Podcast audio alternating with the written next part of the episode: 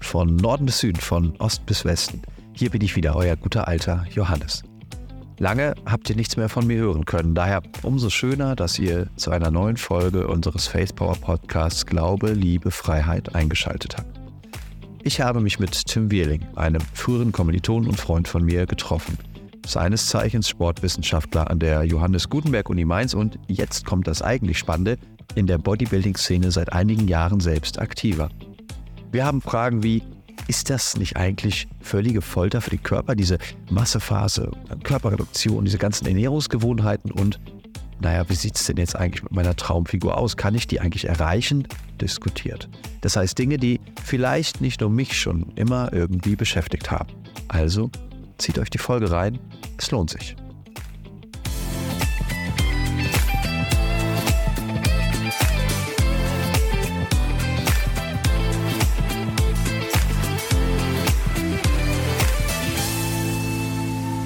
Ja, moin Tim erstmal und schön, dass du da bist und dir die Zeit genommen hast für dieses Gespräch.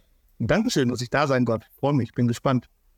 Ich auch, auf jeden Fall. Und ich würde sagen, wir, wir starten direkt voll durch und ähm, mich würde interessieren, ähm, wie bist du eigentlich zum Bodybuilding gekommen und wie, wie fing das alles bei dir an? Erzähl mal. Ja, da kann man eigentlich gar kein festes Datum irgendwie nennen, sondern ich bin da so stückchenweise immer weiter reingerutscht. Ähm, man muss dazu sagen, sportbegeistert bin ich schon immer. Nicht nur, dass ich Sport studiert habe, sondern auch von Kindheitstagen an habe ich immer viel Sport getrieben. War eigentlich sehr ambitionierter Fußballer, habe jetzt nie in den höchsten Ligen gespielt, aber.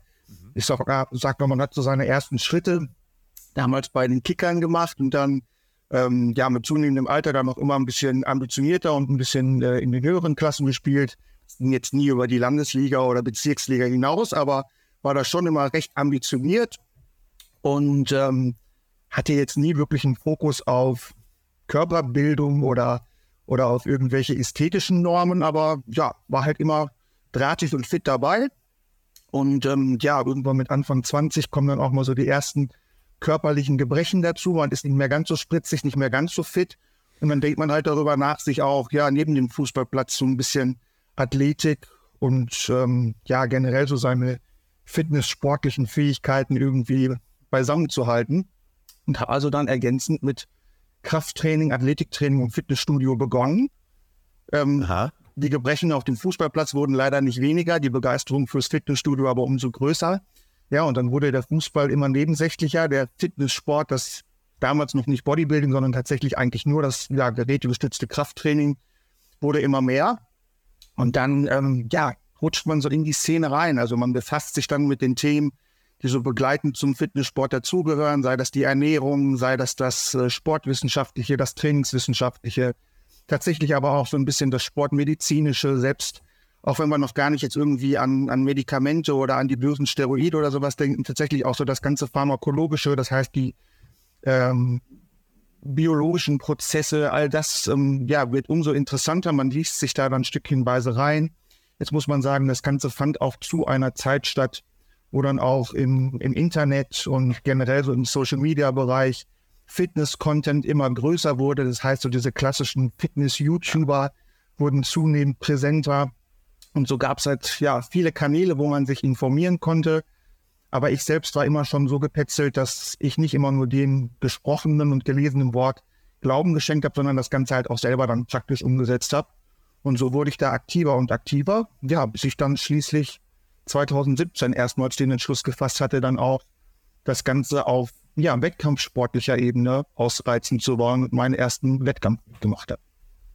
Okay, das heißt, wir sprechen, du hattest erzählt, Fußball, äh, das also Jugendalter, wo dann so das erste Interesse geweckt war, wo du gerade gesagt hast, hey, da, da hast du dich dann auch mit den Themen beschäftigt, auch mit, mit Ernährung und mit dem Ganzen, was da irgendwie äh, mit zusammenhängt, äh, einhergehend mit, okay, im Fußball funktioniert es vielleicht vom Körper ja doch nicht mehr ganz so gut.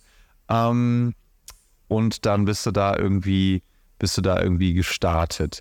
Hatte das dann auch schon irgendwie mit konkreten äh, Studienplänen, von denen ich natürlich weiß, aber befreundet sind, irgendwie auch zu tun? Also, dass du dann in die Richtung auch studieren wolltest oder war das völlig unabhängig davon?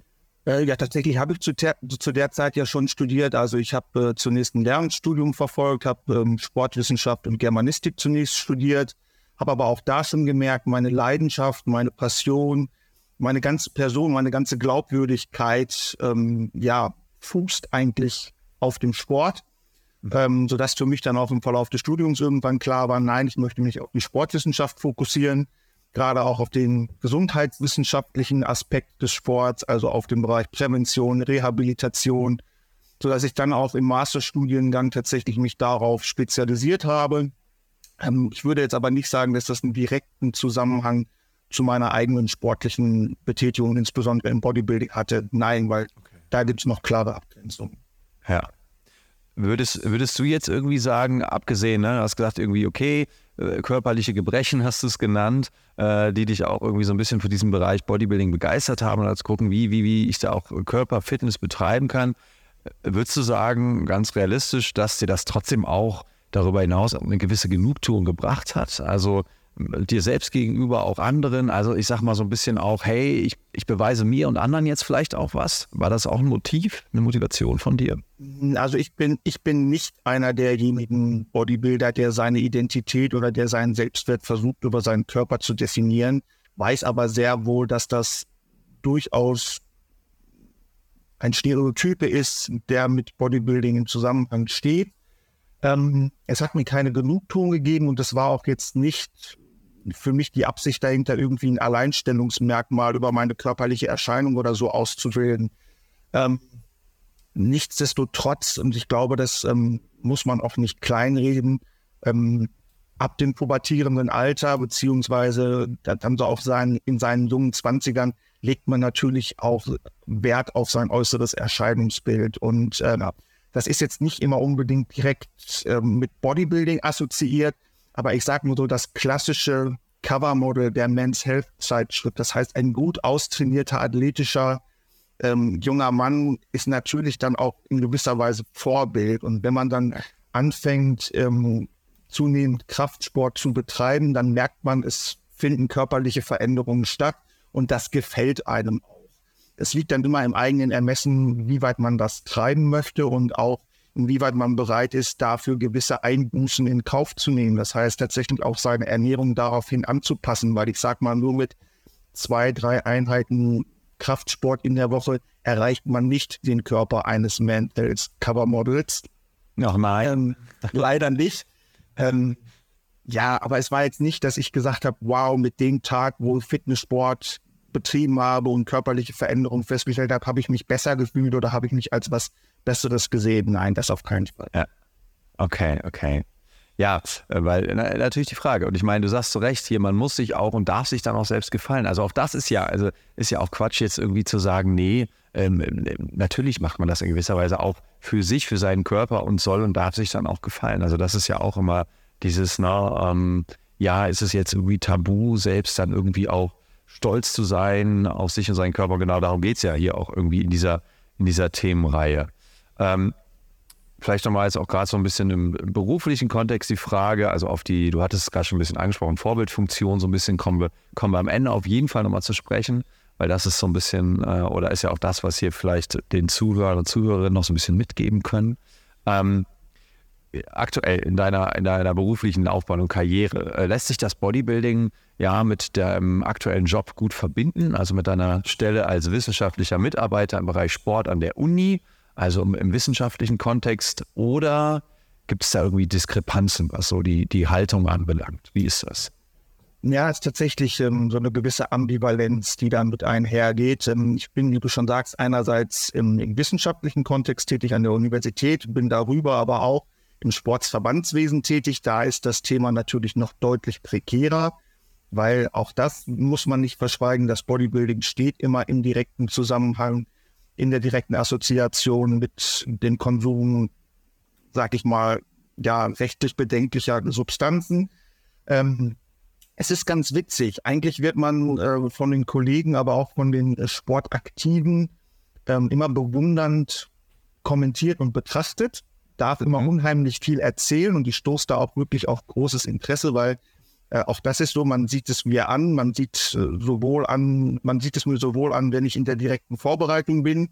Da wird mit jeder Woche das Gesicht ein bisschen schmaler und die Muskeln ein bisschen voller. Genauso gut, wenn ich dann mal in, in einer dieser typischen Aufbauphasen bin, dann ja. wachse ich auf einmal innerhalb von drei, vier, fünf Wochen äh, in eine Kleidergröße größer irgendwie rein. Das wird natürlich alles immer mit Spannung verfolgt.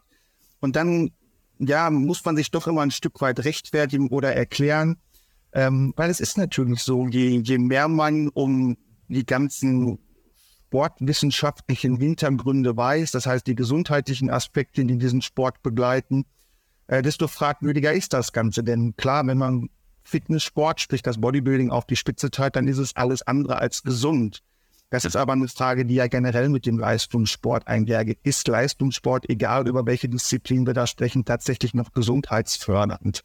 Ähm, ich versuche mich immer klar davon zu distanzieren, dass nicht jeder Mensch, der Fitnesssport ambitioniert betreibt oder der gar Fitness- bzw. Bodybuilding-Wettkämpfe ähm, wahrnimmt, auch automatisch ähm, ja, verbotene Dinge tut. Es gibt mittlerweile die Möglichkeit, das Ganze auf der sogenannten naturalen Ebene, sprich ohne Unterstützung, sprich ohne den äh, Gebrauch oder ohne den Konsum von leistungsfördernden Mitteln zu betreiben. Da gehen dann auch wirklich strenge Kontrollmaßnahmen mit einher, sodass man da das Ganze dann immer ein Stück weit relativieren und runterkochen kann.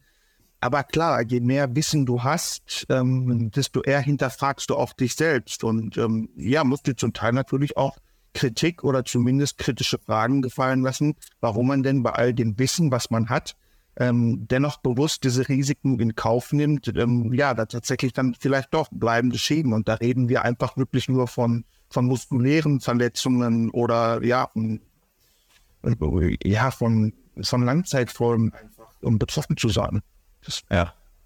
Das heißt, ähm, also diese krassen Ernährungswechsel, also jetzt, ich, ich, erinnere mich genau daran vor, bei einem unserer letzten Treffen, äh, als Christian und ich schon da waren, auf den kommen wir später auch nochmal kurz zu sprechen wenn wir ein bisschen aus dem Nähkästchen plaudern. Äh, und als wir auf dich gewartet haben und du dann äh, ankamst und wir dich aus dem Fenster beobachtet haben und dachten, oh Gott, ob Tim gleich überhaupt durch diese Tür hier passt. Also das, das weiß ich schon noch so. Ähm, und ja, also äh, diese krassen Ernährungswechsel, hast es ja gerade schon so ein bisschen angesprochen, ne? Hochleistungssport äh, in die Extreme getrieben, äh, nie körper- und gesundheitsförderlich. Ähm, also ne, hier diese Massephase und einer, einerseits und andererseits äh, diese krasse Reduktion, hattest du ja auch schon beschrieben, ähm, der Zufuhr von Kohlenhydraten, fetten Zucker, also ne, in, der, in der direkten Phase davor. Du hast auch immer so von so einem, ich weiß nicht, ob es begrifflich richtig ist, Ausdörren oder Ausschwemmen des Wassers ganz kurz vor dem Wettkampf, ich glaube so 24 Stunden davor, ähm, hast du von beschrieben. Ähm, ist das nicht eigentlich die totale Folter für den Körper oder den menschlichen Organismus? Wie, und genau, also es widerspricht eigentlich jeglichen Charakteristika von gesundheitsförderndem Sport oder generell von sportlicher Betätigung. Man sagt ja immer, Sport soll eigentlich einen Ausgleich darstellen. Es soll in gewisser Weise den Stress und äh, all das Unbequem des Alltags in irgendeiner Form aufwiegen. Es soll Glücksgefühle wecken. Es soll ein Flow-Erlebnis erzeugen. Und ähm, ja, wenn man dem Ganzen mal ein bisschen auf den Grund geht, dann geht insbesondere mit Bodybuilding eigentlich genau das Gegenteil einher. Also ja. äh, ich selbst habe auch schon während meines Studiums, äh, als ich dann meine Masterarbeit geschrieben habe, mich auf den äh, Bereich der körperdysmorphen Selbstwahrnehmungsstörung ähm, fokussiert. Das heißt Körper-Selbstwahrnehmungsstörung. Ähm, denn es ist letztendlich so, je mehr Fitnesssport man betreibt, desto mehr man sich in dieser, sag ich mal, kleinen Bubble aufhält, desto verzerrter wird tatsächlich die Körperwahrnehmung, das Körperbild, das man verfolgt. Und ähm, die Ausprägung dieses ja teils schon krankhaften Bildes ähm, ist vielfältig. Das kann wirklich mit neurotischem, Verhält äh, mit neurotischem Verhalten einhergehen, dass man wirklich gewisse Zwänge an den Tag legt, sei das jetzt hinsichtlich seiner Ernährung, hinsichtlich seiner äh, Tagesführung, Tagesgestaltung bezüglich seines Schlafrhythmuses. Das unterliegt allem einer strengen Planung. Man ist eigentlich kaum noch in irgendeiner Form flexibel, ja. ähm, abrufbar. Und ähm, ja, das hat letzten Endes dann, dann eben nichts mehr mit dieser spaßbetonten und um, um befriedigenden Absicht des Sports zu tun. Klar. Ja, ja. Hast du, äh, ganz blöd gefragt, Äh, hast du noch Spaß am Essen oder sind das dann so Phasen, wo du auch einfach sagst, ne, du hast gerade gesprochen von so gewissen Zwängen, na klar, an Trainingspläne und Dinge und Strukturen, an die man sich halten muss?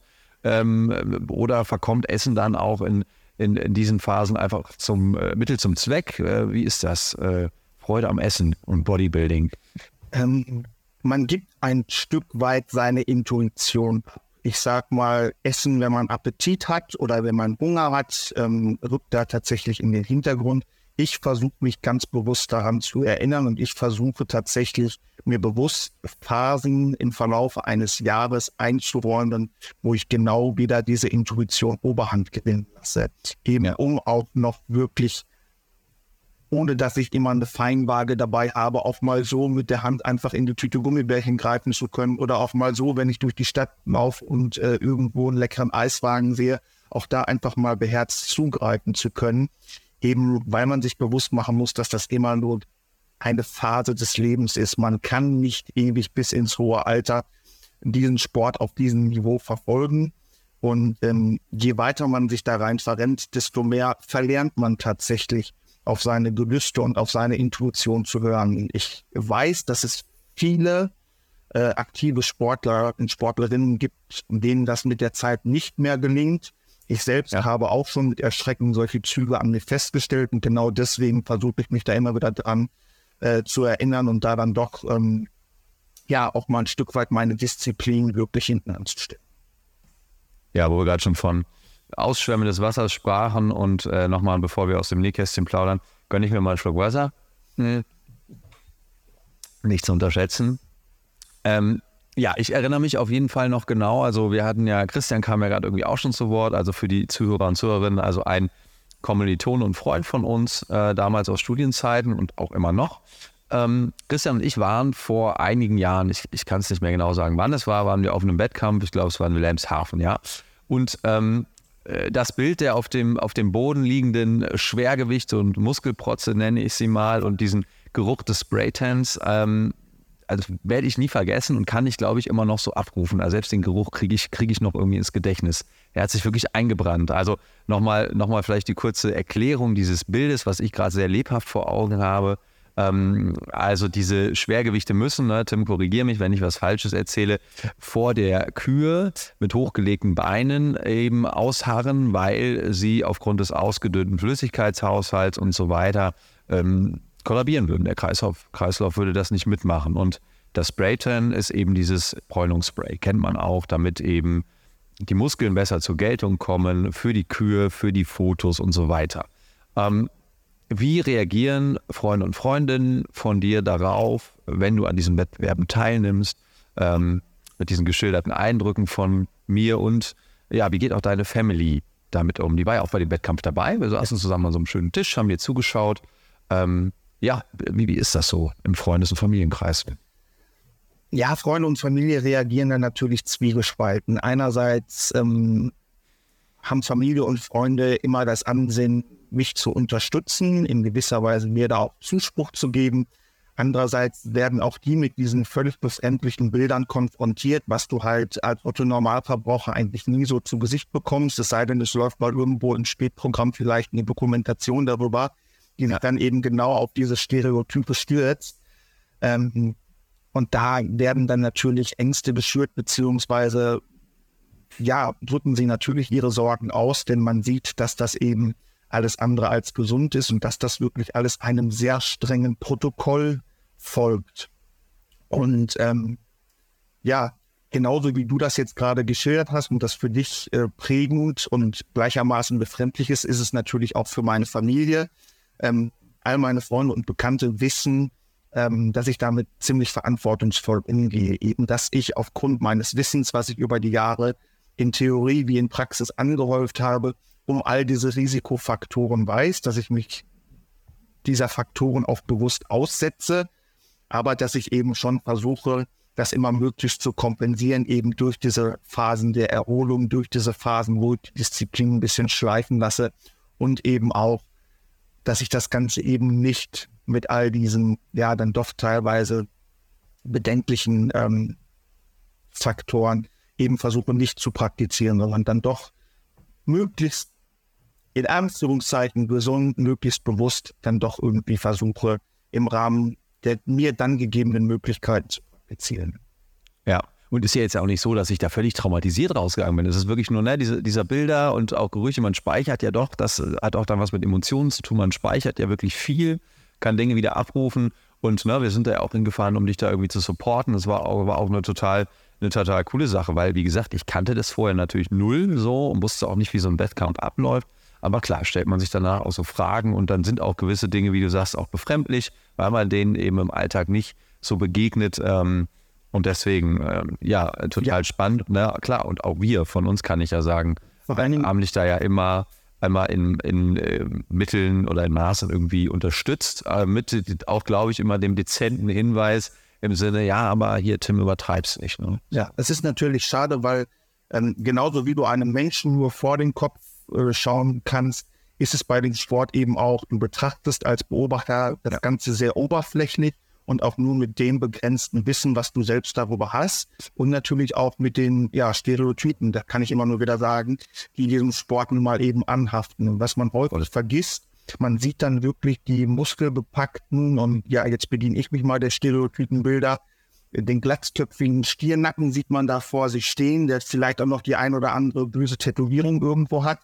Und ähm, man mag dieser Person gar nicht zutrauen, über welches Wissen sie eigentlich verfügt, welche strenge Disziplin sie eigentlich hat. Man würde, wenn diese Person vielleicht an, auf der Straße an jemandem vorbeigeht, denken, keine Ahnung, das ist der nächste Türsteher vom Club nebenan.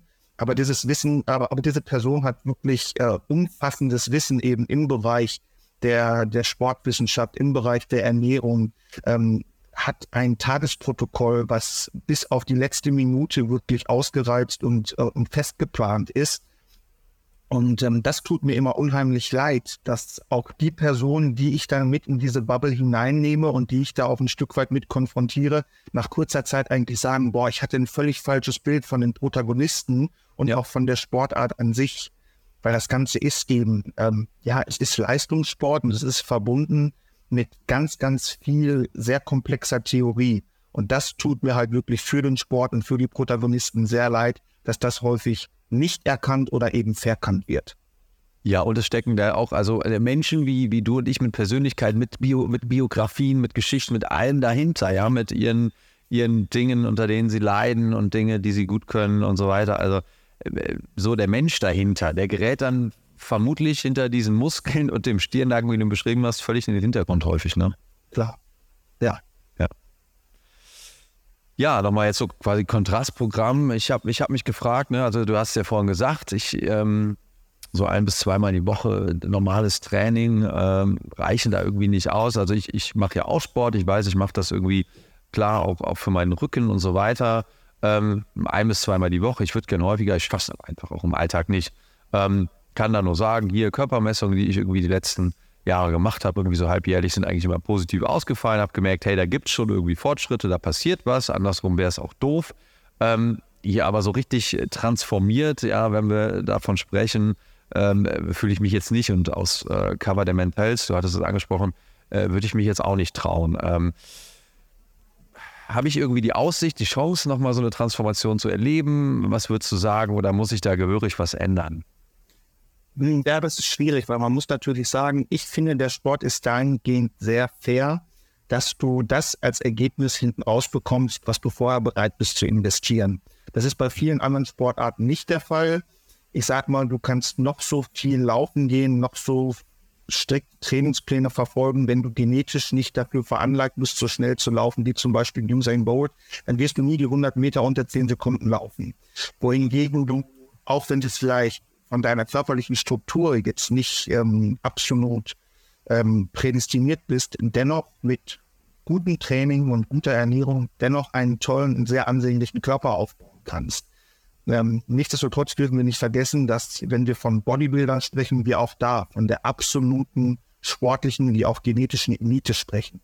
Das heißt, wenn wir so ein Covermodel sehen, dann ist das das Äquivalent zu einem Usain Bolt im Sprint.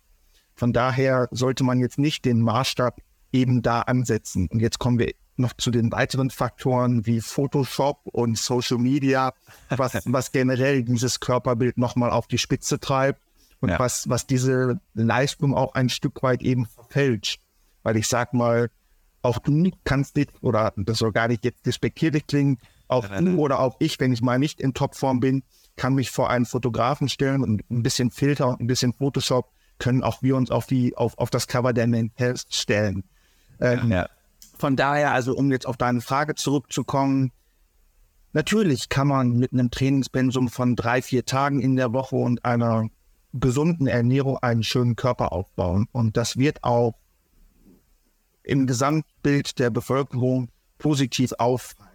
Das heißt aber nicht, dass man sich automatisch eben mit einem Fitnesssportler, mit einem Fitness-Influencer oder mit einem Bodybuilder vergleichen kann, aber auch gar nicht sollte. Ja. Und daher, ähm, ich kann jedem nur ans Herz legen, wenn man mit einer gewissen Euphorie, mit einem gewissen Spaß regelmäßig Sport betreibt. Und das muss gar nicht immer gerätebestücktes Krafttraining oder Handeltraining sein, sondern wenn man wirklich zwei, dreimal die Woche ein bisschen laufen geht, wenn man vielleicht äh, dazu noch ein bisschen Athletiktraining oder Eigengewichtsübungen macht. Und wenn man halt mit gesundem Menschenverstand durch die Einkaufsläden geht und vielleicht auch mal ein bisschen Obst und Gemüse, aber auch natürlich mal ein Stück Schokolade irgendwie einkauft, dann sehen wir alle lebendig, gesund und, und, und frisch aus.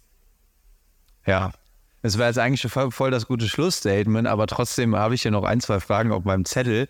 Wir behalten das trotzdem mal im Hinterkopf, weil ähm, da hast du einfach schon viel, auch meiner, auch meiner Meinung nach, äh, Wahres und Gutes genannt. Also diese Kombination auch von irgendwie so ein bisschen Menschenverstand, äh, gutem Körpergefühl, ähm, ja, irgendwie gesundem Menschenverstand und auch was natürlich dann Ernährung und auch Häufigkeit von Sport Sport anbelangt und auch dieses ähm, Vergleichen oder eben nicht vergleichen, weil klar, also jedes Shooting, egal mit äh, wem der noch so gut oder die noch so gut trainiert ist, ähm, da stecken natürlich dann eine harte Nachbearbeitung, ne, äh, Bildprogramme und sonstiges Licht und alles dahinter. Also auch äh, jedes Model äh, vom Covershooting wird vorher in der Maske gesessen haben, ziemlich lang. Also das, das ist schon mal klar, ja, auf jeden Fall.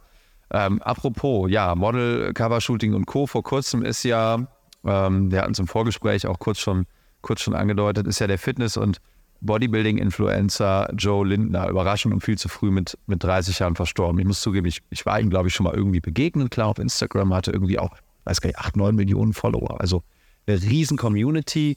Ähm, ich erinnere mich noch an diesen Tag, weil ich auf deinem Profil, in deinem Status deiner Story darüber gestolpert bin, sonst hätte ich es vermutlich gar nicht mitbekommen. Und du hattest so etwas wie, ja, ähm, hoffentlich wacht die Szene endlich auf, gepostet und dann einen Link zu seinem, zu dem Presseartikel oder Bericht ähm, geteilt, wo es eben hieß, dass er verstorben sei. Wie, wie war das gemeint? Hoffentlich wacht die Szene endlich auf.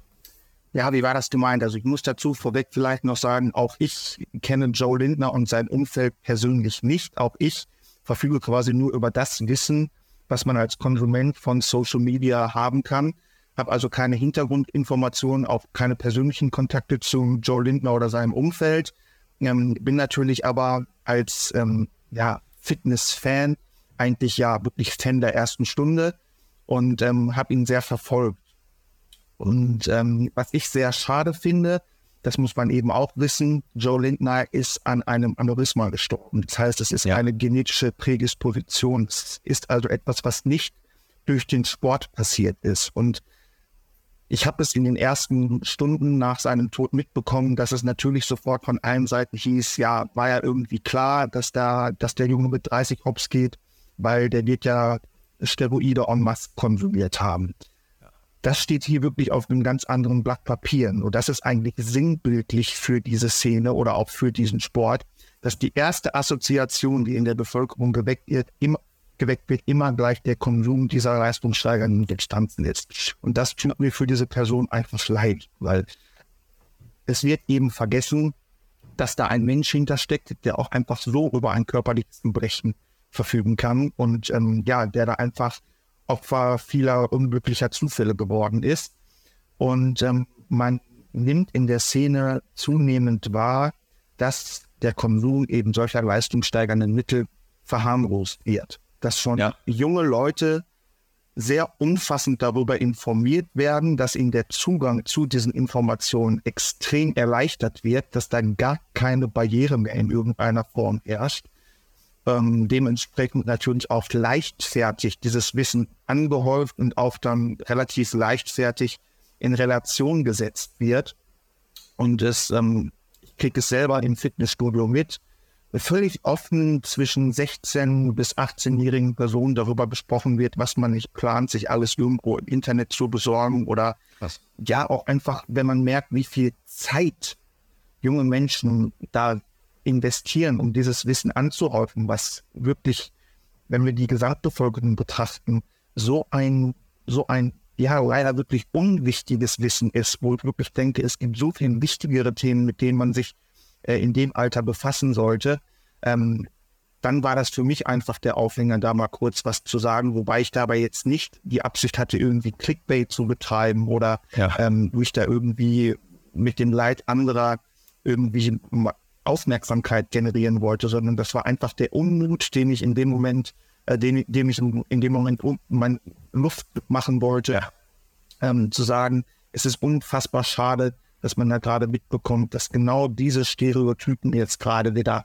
da in die ja, und auch, ich meine, ich kann mich auch nicht ausnehmen, glaube ich, äh, im ersten Moment natürlich so einen Gedanken gehabt zu haben, weil, weil der, der, der kommt dann einfach, ne? Auch dann natürlich vielleicht ein bisschen Unwissen einhergehen, aber auch, ja gut, ne, hier Transformation in fünf Jahren, ich habe da noch so ein bisschen rumgelesen, Bilder geguckt, da denkst du natürlich sofort, ja klar, das kann nur mit den und den Mitteln irgendwie einhergehen. Und, und äh, dann ist das ja der Tod irgendwie mit 30 eine logische Konsequenz. Klar, also das ist auch so ein, so ein einfaches Denken, was man sich dann irgendwie macht, ne? Ja. Gepaart mit Unwissenheit wahrscheinlich. Aber was würdest du dann vor allen Dingen in diesem Kontext, du hast es ja gerade schon beschrieben, ne? der, der, der Zugang zu Informationen, der Zugang auch vielleicht zu Mitteln, wird leichter oder niedrigschwelliger. Du, du beobachtest junge Leute, die sich da ganz ungeniert drüber austauschen, so als würde es irgendwie dazugehören, wie weiß ich nicht, das Müsli, was man sich morgens zum Frühstück gönnt. Ähm, was würdest du vor allen Dingen diesen jungen Menschen aufgrund auch deiner doch inzwischen schon weitläufigen Erfahrungen, die du mit dem Bodybuilding hast, raten? Ähm, und siehst du dich da auch in einer gewissen Weise als, als Vorbild? Ja, und nimmst du da eine gewisse Vorbildfunktion ein? Das, was würdest du sagen? Na, dazu muss ich sagen, ich würde mich als Person nie so wichtig und vor allem so fehlerfrei sehen, als dass ich da in irgendeiner Form ähm, von oben herab als Vorbild in irgendeiner Form äh, gelten möchte. Nichtsdestotrotz kann ich mich selbst so weit einschätzen, dass ich weiß, dass ich sehr selbstkritisch bin, dass ich sehr reflektiert bin und ähm, besorgniserregende Veränderungen an mir sehr gut wahrnehmen und einschätzen kann. Und selbst ich stelle an mir Züge fest, wo ich sage, das ist nicht mehr, das ist nicht mehr richtig so. Das, das driftet in gewisse, in gewisser Weise ja, in eben neurotische oder krankhafte Züge ab und das muss ja. in irgendeiner Form kompensiert und wieder aufgewogen werden.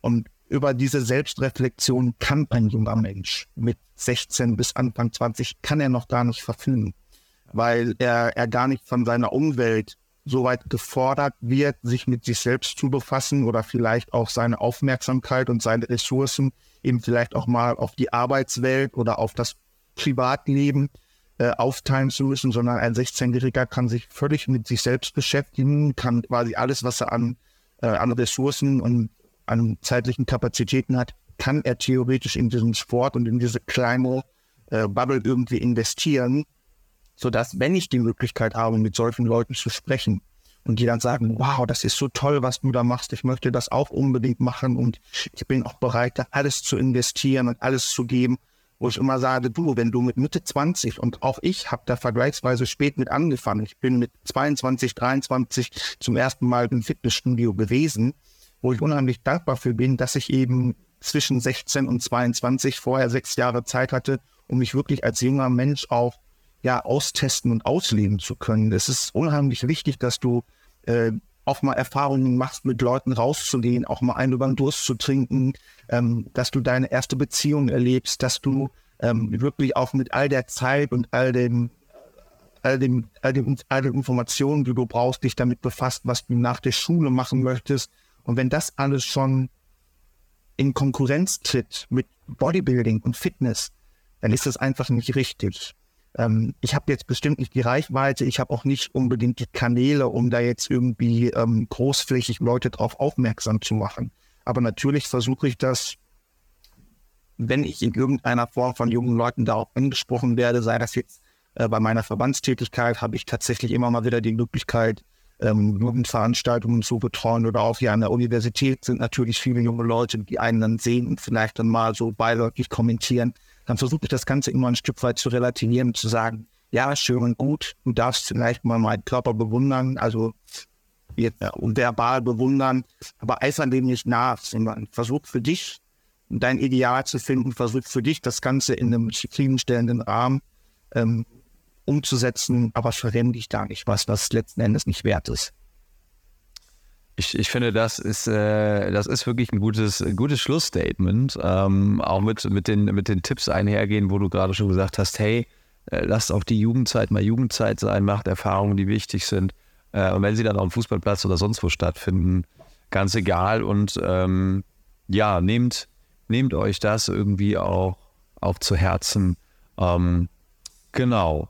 Ja, ich, bin, ich bin. Äh, vor allen Dingen, wenn ich ja. da noch einflechten darf. Äh, Bitte. Seid es euch wert, nicht nur anhand eurer Fassade bewertet zu werden. Also legt nicht zu viel Wert auf eure Optik. Na klar, ein gepflegtes, ein ästhetisches, körperliches Erscheinungsbild, das wollen wir alle in irgendeiner Form verfolgen. Aber ich stelle das immer wieder fest, man gibt den Abschuss auf sich frei, zu jeder Tages- und Nachtzeit optisch bewertet zu werden. Ich kann mittlerweile nicht mal, ich kann mittlerweile nicht mehr mal ein Kilo mehr oder ein Kilo weniger haben, ohne dass irgendjemand darauf aufmerksam wird. Sei es, dass du den einen zu schlank bist und es plötzlich heißt, oh, du bist ja völlig abgemagert, du siehst ganz kränklich aus. Genauso, wenn du dann mal zwei Wochen ein bisschen mehr gegessen hast, dann heißt es auf einmal, oh, was hast du volle Backen bekommen. Also du machst es niemandem mehr recht und letzten Endes bist du dir selbst auch irgendwann nicht mehr genug. Du fängst ständig an, dich selbst zu kritisieren, dir nicht mehr selbst zu genügen und vergisst dabei völlig deinen Wert, den du als Charakter, den du als Partner, den du als Bruder, den du als Sohn hast, äh, den verlierst du darüber. Und das ist es, wie gesagt, nicht wert. Tim, ich, ich, ich danke dir. Besser, besser hätte ich es wirklich nicht sagen können. Und ich glaube, mit dieser, mit dieser Message können wir wirklich guten Gewissens, guten Gewissens enden. Ähm, ich danke dir total für diese sehr persönlichen Einblicke auch in, in dein Leben, in ähm, deine Geschichte, auch mit, mit dem Bodybuilding, auch mit deinem Körper und ähm, ja, man könnte sagen, war ja fast schon eine gewisse Real Talk oder Deep Talk hier. Ähm, und ich habe auch selbst eine, eine, große Menge wieder dazugelernt und werde definitiv auch mit, mit anderen oder neuen Gedanken, glaube ich, an meine nächste Trainingseinheit rangehen. Also vielen Dank nochmal für, für deine Zeit, deine Einblicke und Eindrücke und ja, ich würde sagen, wir sehen uns die Tage, ne? Ja, vielen Dank für die Möglichkeit, dass ich mich mit dir unterhalten durfte. Es war äh, auf unserer persönlichen Ebene wie immer total schön, aber es war auch wirklich schön, dass ich die Möglichkeit hatte, mal äh, zumindest ein ge gewisses Publikum damit erreichen zu dürfen. Vielen Dank. Auf jeden Fall. Und dann bis bald und äh, ja, mach's gut, ne? Tschüss zusammen, mach's gut.